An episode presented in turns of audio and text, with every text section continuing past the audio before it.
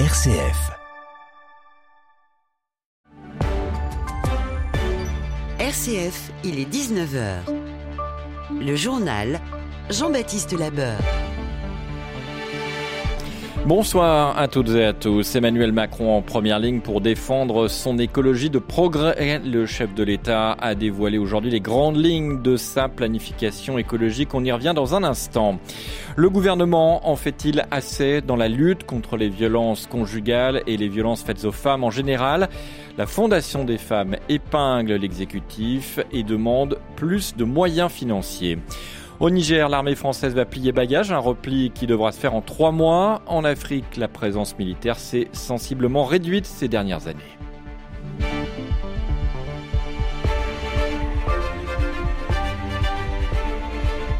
Après plusieurs reports, on en sait enfin un peu plus sur la planification écologique voulue par Emmanuel Macron. À l'issue d'un conseil spécial à l'Elysée, le chef de l'État en a dévoilé les grandes lignes. La France, par exemple, devra produire un million de pompes à chaleur d'ici la fin du quinquennat, triplant le niveau actuel en développant une nouvelle filière industrielle. Emmanuel Macron vise aussi un million de véhicules électriques neufs fabriqués en France. Dans le secteur des transports toujours, l'État va financer à hauteur de 700 millions d'euros la réalisation de 13 RER métropolitains dans les régions. Tant mieux s'il y a des fonds pour le rail, salue le réseau Action Climat.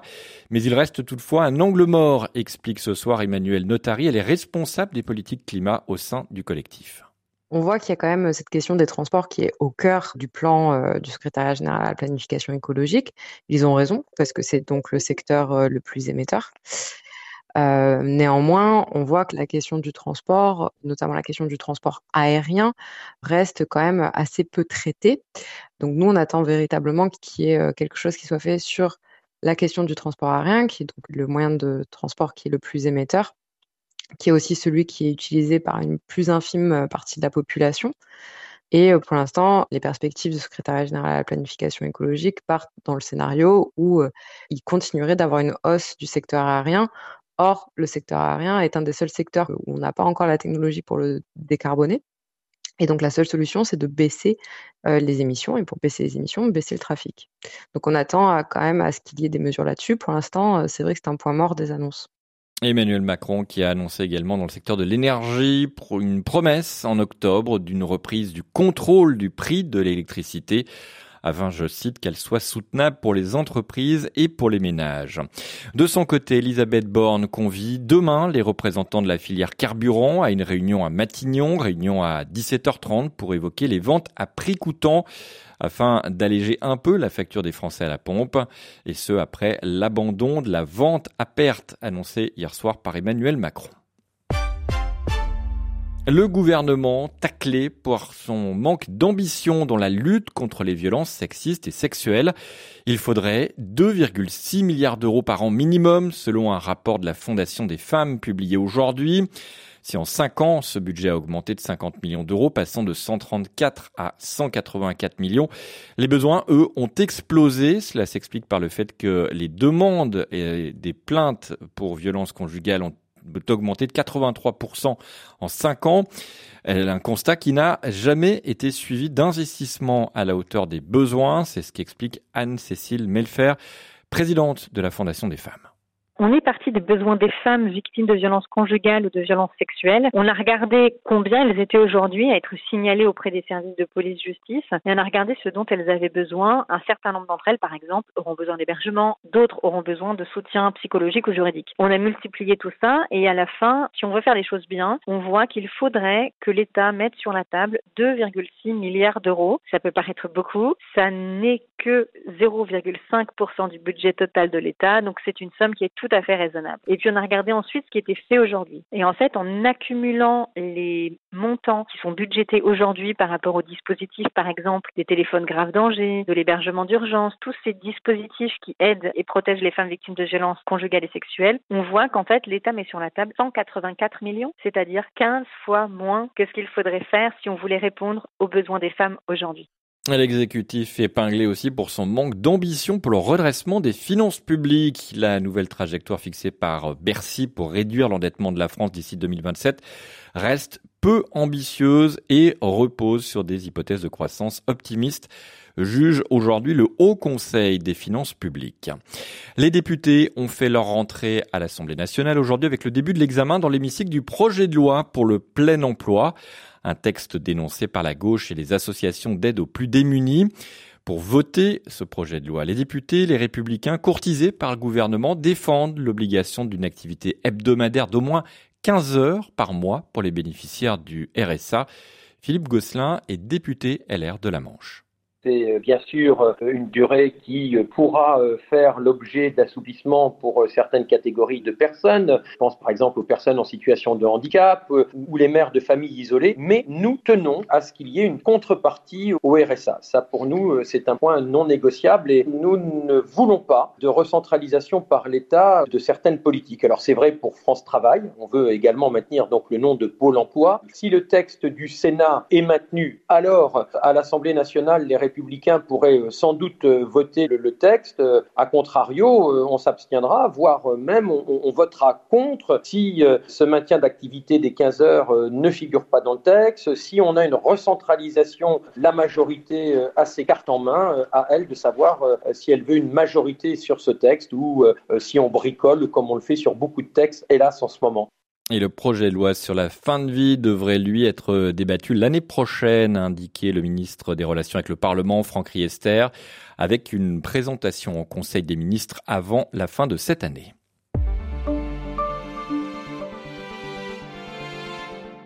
Après les élections sénatoriales hier, la moyenne d'âge du Sénat est passée sous la barre des 60 ans.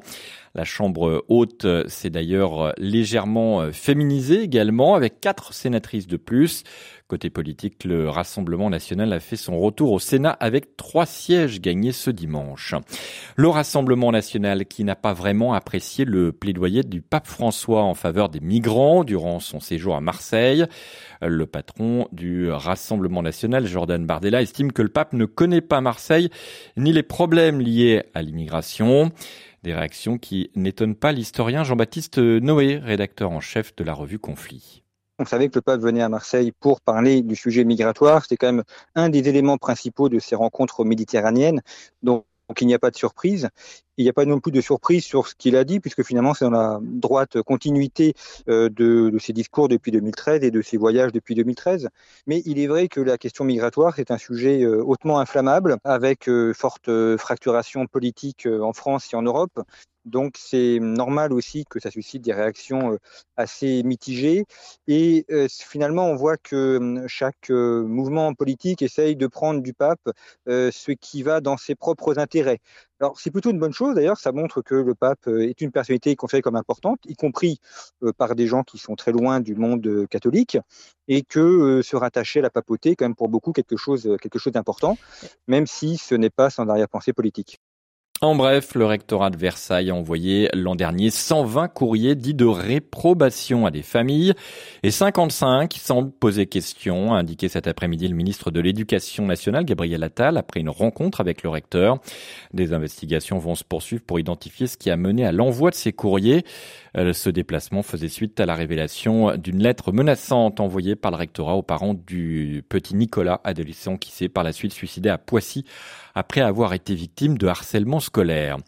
Et puis justice avec l'ouverture du procès de l'attentat de Magnanville ce matin. Mohamed Lamine Abrouz comparaît devant la cour d'assises spéciale de Paris. Il est jugé comme complice présumé du terroriste qui avait assassiné un couple de policiers devant leur fils de 3 ans en juin 2016.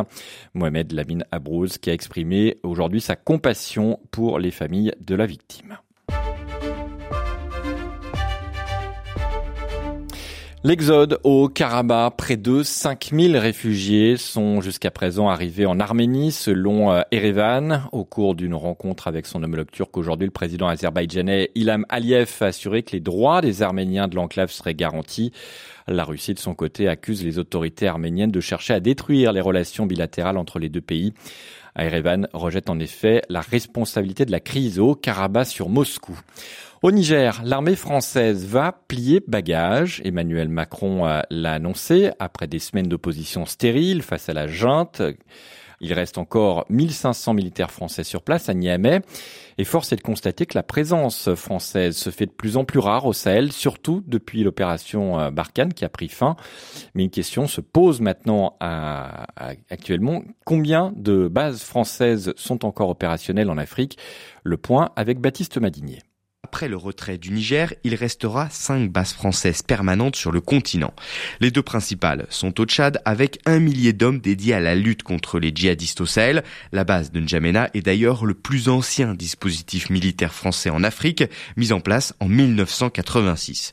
Mais le plus important contingent français est désormais la base de Djibouti avec 1500 militaires et leurs missions sont diverses, lutte contre la piraterie, lutte antiterroriste ou encore entraînement des forces spéciales.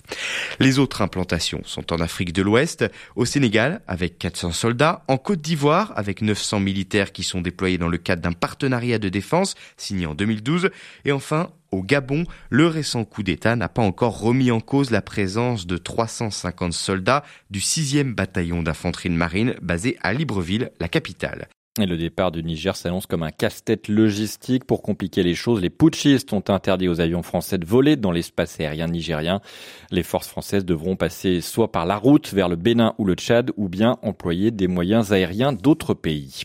La guerre en Ukraine, Kiev affirme avoir tué le commandant de la flotte russe de la mer Noire, ainsi que 33 autres officiers lors d'une frappe euh, vendredi qui visait le QG de la flotte russe à Sébastopol. Et puis le président Volodymyr Zelensky a annoncé l'arrivée en Ukraine des premiers chars américains Abraham promis par les États-Unis. Les sports pour terminer à la recherche d'un entraîneur, l'OM a approché Christophe Galtier selon nos confrères d'RMC et de l'équipe. La direction du club phocéen a pris contact avec l'entourage de l'ancien coach de Saint-Étienne, de Lille et du Paris Saint-Germain. Christophe Galtier, en effet, avait été formé à l'OM et c'est un ancien joueur du club. C'est la fin de ce journal. Merci de votre fidélité. Euh, je vous retrouve demain soir à la même heure. Thank you.